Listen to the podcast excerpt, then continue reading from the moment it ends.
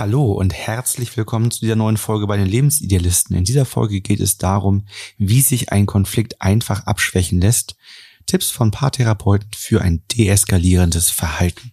Mein Name ist Florian. Ich bin Ina. Wir sind Paartherapeuten und Coaches und helfen euch raus aus der Krise hinein in eine glückliche und harmonische Beziehung.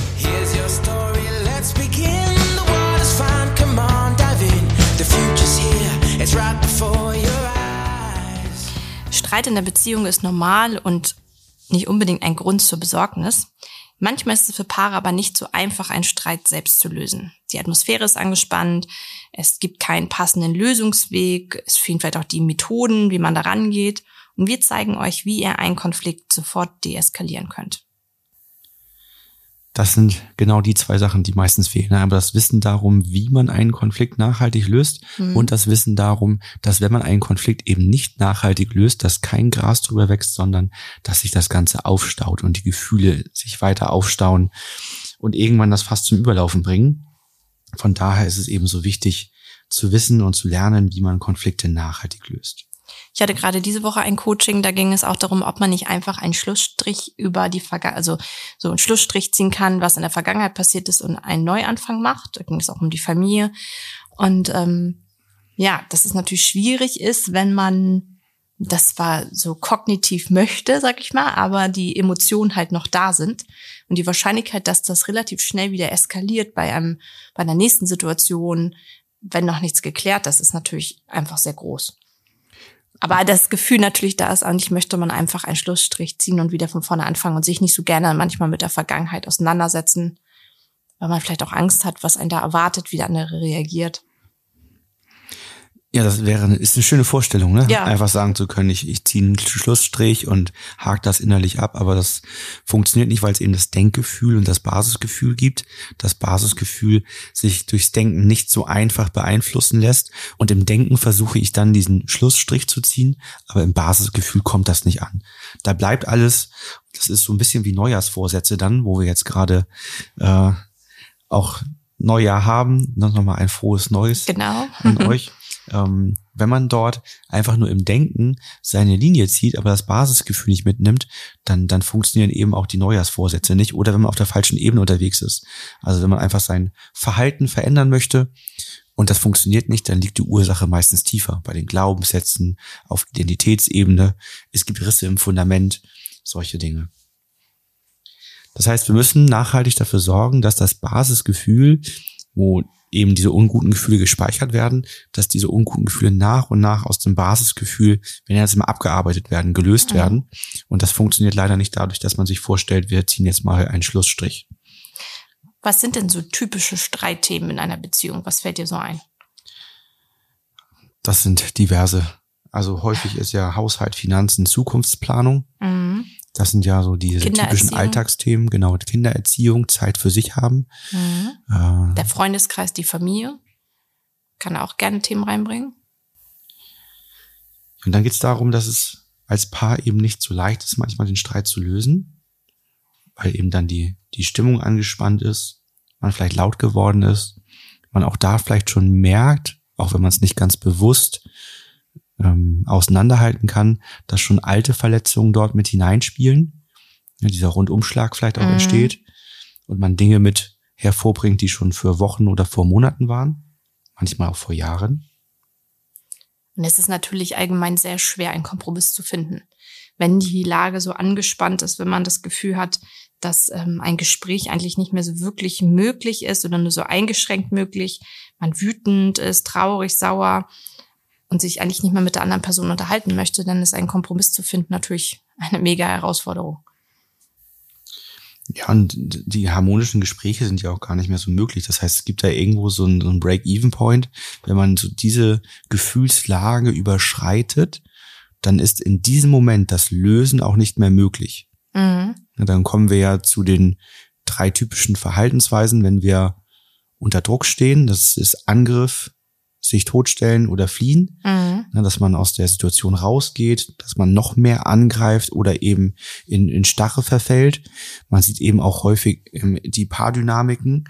Das ist zum Beispiel, wenn einer dann sich totstellt und nichts mehr tut und der andere, den macht das immer wütender, Mhm. dass derjenige nichts mehr sagt Ja. und, und äh, geht dann auf Angriff über. Das ist immer eine Kombination, die nicht so gut ist. Flucht ist sehr häufig, finde ich Angriff und ne? Flucht ist auch äh, Ja. schwierig, wenn die aufeinandertreffen.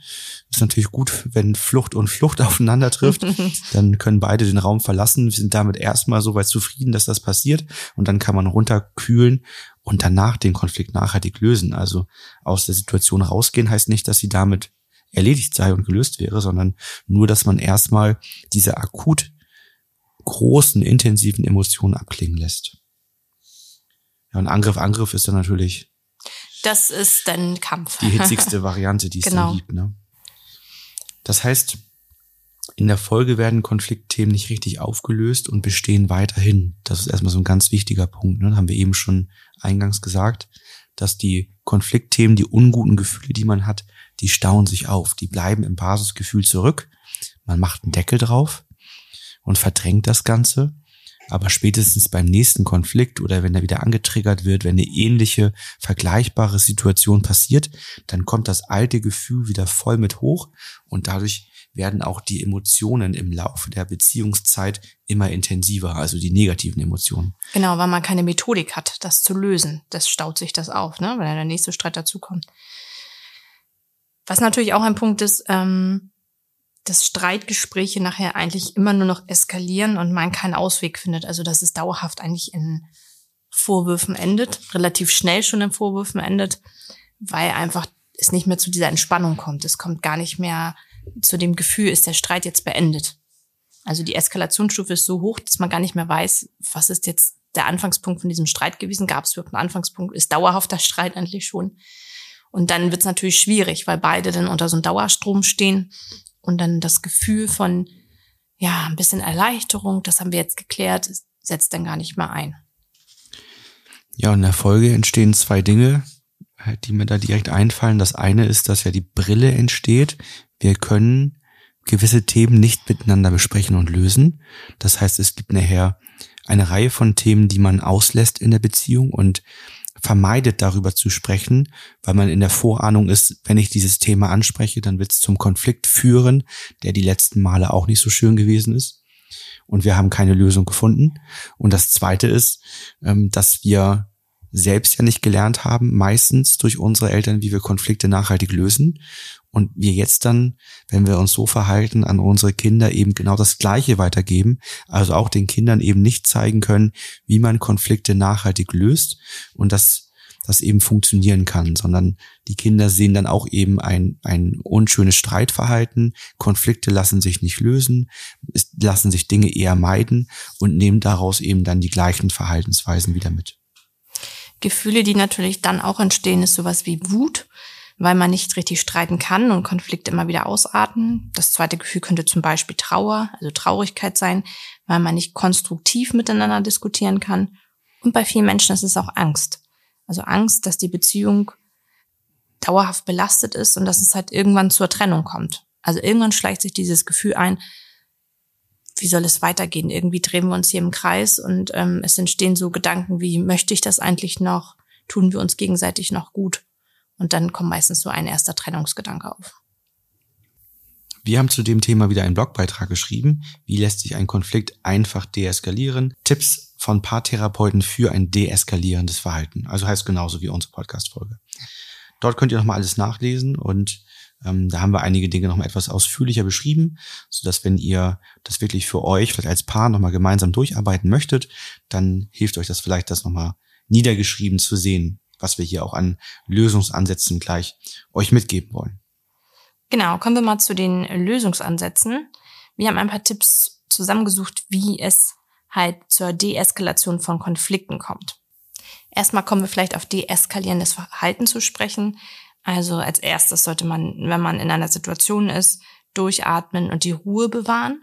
Also ganz bewusst auf seine Atmung achten. Man merkt vielleicht, dass das Herz schneller schlägt, dass man aufgeregt ist und da dann gegenwirken mit einer Atmung, die besonders darauf abzielt, dass man auch lange ausatmet. Wenn wir aufgeregt sind, atmen wir mal viel ein und wenig aus. Und darauf zu achten, dass wir auch gut ausatmen. Und da würde ich gleich einhaken, weil da wird bestimmt jetzt jemand sagen, ja Mensch, wie soll ich das denn machen, wenn ich hier in, völlig in Wut gerate? ähm, die Ruhe bewahren und auf meine Atmung achten. Vielleicht gucken wir zuerst, wie man nochmal zurückkehrt in die Ruhe, wenn man sie gerade verloren hat. Naja, man kann ja für sich sorgen erstmal. Ne? Also manche Menschen machen das ganz bewusst, indem sie ähm, bestimmtes Ritual dann einbauen, dass sie erstmal sich was zu trinken holen, ähm, den, den Raum verlassen. Also für sich einen Augenblick sind, sagen sie, gehen mal auf Toilette, dass sie einfach für sich einen Augenblick sind und dann äh, meistens ja besser auf die Atmung achten können. Okay, ich meinte eigentlich den äh, Punkt von vorhin, diesen Break-Even-Point, wenn Ach man so, den überschritten okay. hat. Und dann, äh, ja, richtig, man äh, aus der Situation rausgehen. Ähm, das, das sollte, sollte vielleicht auch zwischen euch als Paar dann ähm, ein entsprechendes Commitment sein, dass Mhm, wenn einer diesen Punkt überschritten hat, dass man ähm, kurz signalisiert und dann aber auch den Raum verlässt mit dem Wissen. Und das ist immer das Entscheidende. Warum funktionieren, wenn, wenn man von manchen Paartherapeuten so dieses Stoppwort oder sowas hört, warum funktioniert das nicht? Weil das noch mehr Wut macht. Mhm. Weil das soll ja diesen, diesen Konflikt beenden und dann, dann sagt man, es geht hier nicht weiter. Was gebraucht wird, ist, dass beide die Zuversicht und auch das Commitment haben, dass das nur eine Pause ist. Mhm. Dass man pausiert, um wieder an den Punkt zu kommen, wann war es mal gut, innerlich in die wertschätzende Haltung zu kommen und dann den Konflikt nachhaltig zu lösen, weil man eben gemeinsam weiß, wir haben diesen Punkt überschritten.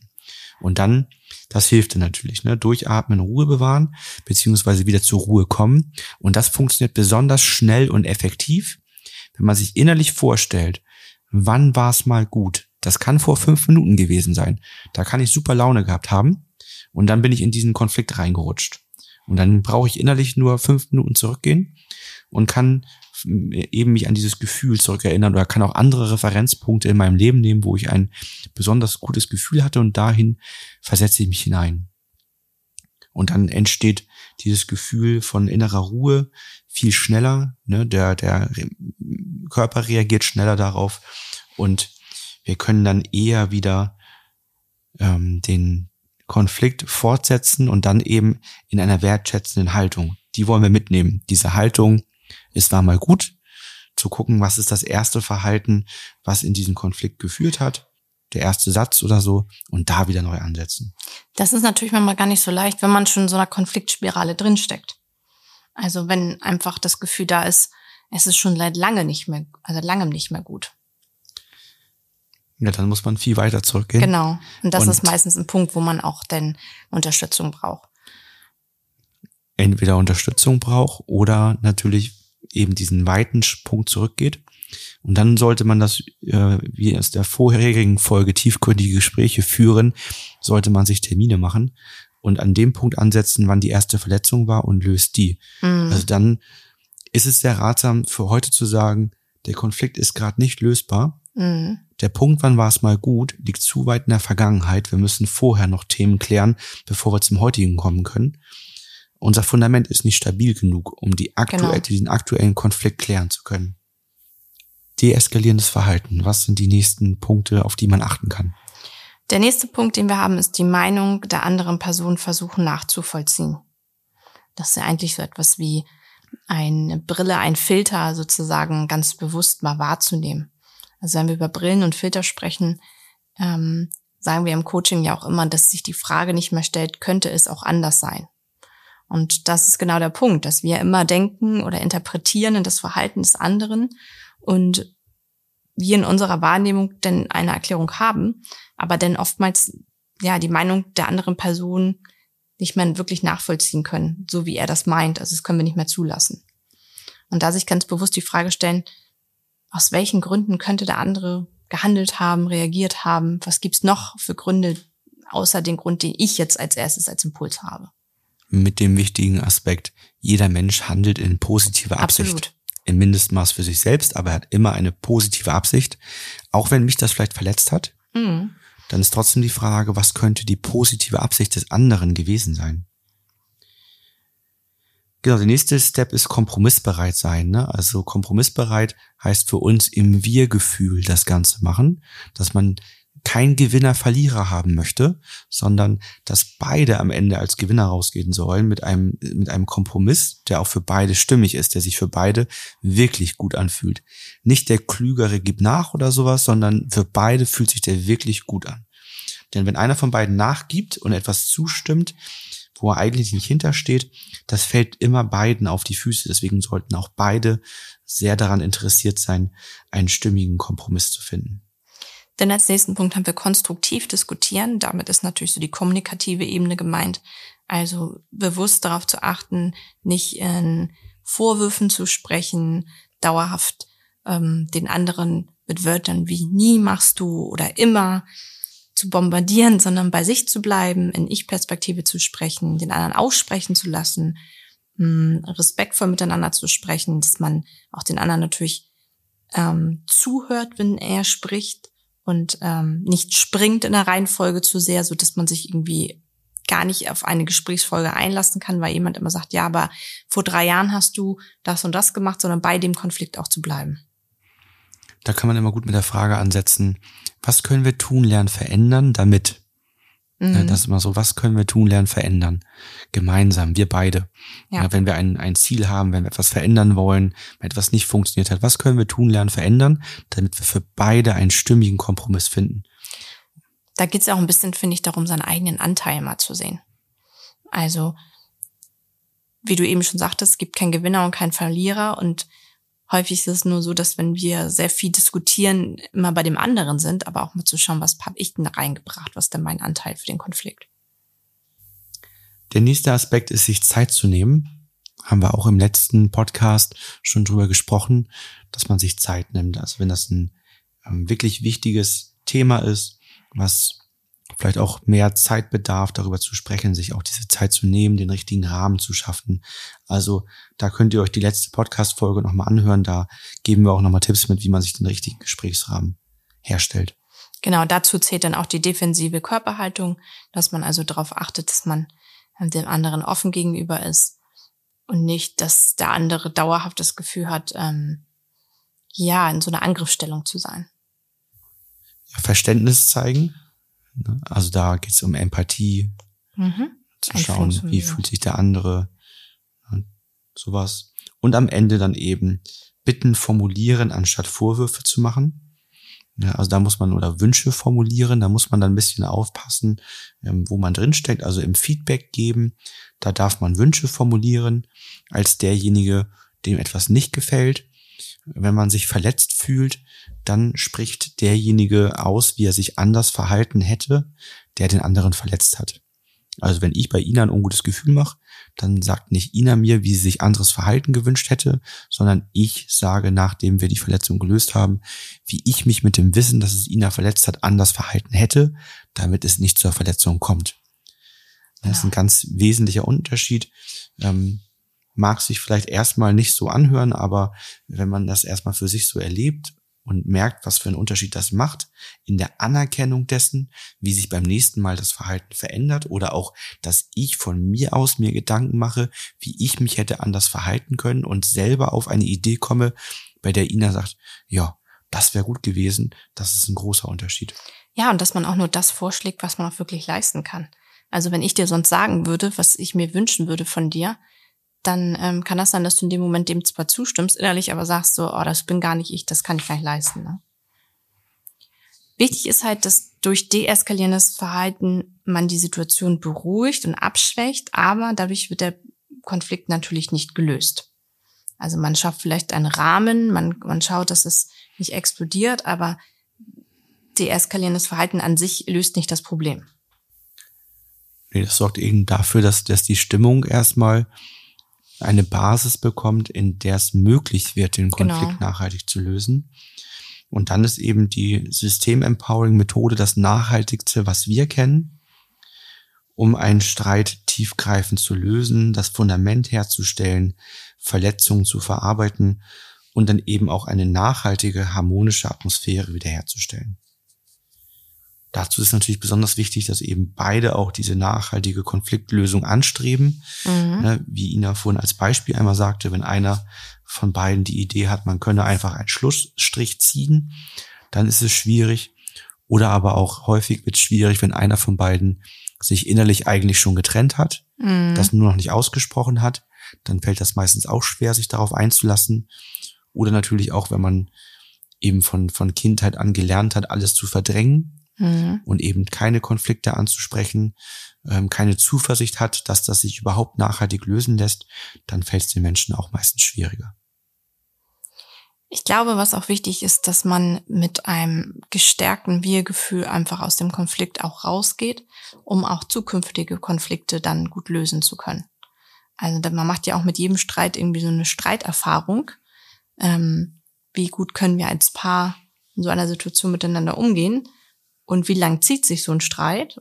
Und ich glaube, das ist wichtig, dass man, wie du vorhin schon sagtest, die Kinder da mitnimmt und den Kindern zeigt, wie man Streit löst, aber auch selber einfach ein positives Gefühl hat und danach auch eine Erleichterung merkt. Ja, diese Konfliktspirale, in die man sich da so hineinbegibt, die ist ja meistens eine Abwärtsspirale Ja. mit immer schlechteren Erfahrungen. Die Glaubenssätze verhärten sich, die Brillen werden ähm, trüber. Man, Mhm. man, man spricht immer weniger Themen an, man hat immer mehr Sorge vor einigen Themen ähm, und was alles so passiert. Und das kann man natürlich auch in eine Aufwärtsspirale bewegen, indem man lernt, dass das funktioniert und dass man ungute Gefühle lösen kann, nachhaltig lösen kann und damit eben auch für das nächste Gespräch die Zuversicht Ja. hat, das wird funktionieren. Genau. Ja, wir wünschen euch einen guten Start ins neue Jahr, ne, dass ihr schon gut angekommen seid und ähm, eure Neujahrsvorsätze, wenn ihr denn welche hattet oder Ziele für dieses Jahr erreichen könnt. Ansonsten hören wir uns in der nächsten Folge wieder. Vielen Dank fürs Zuhören. Bis bald. Bis dann.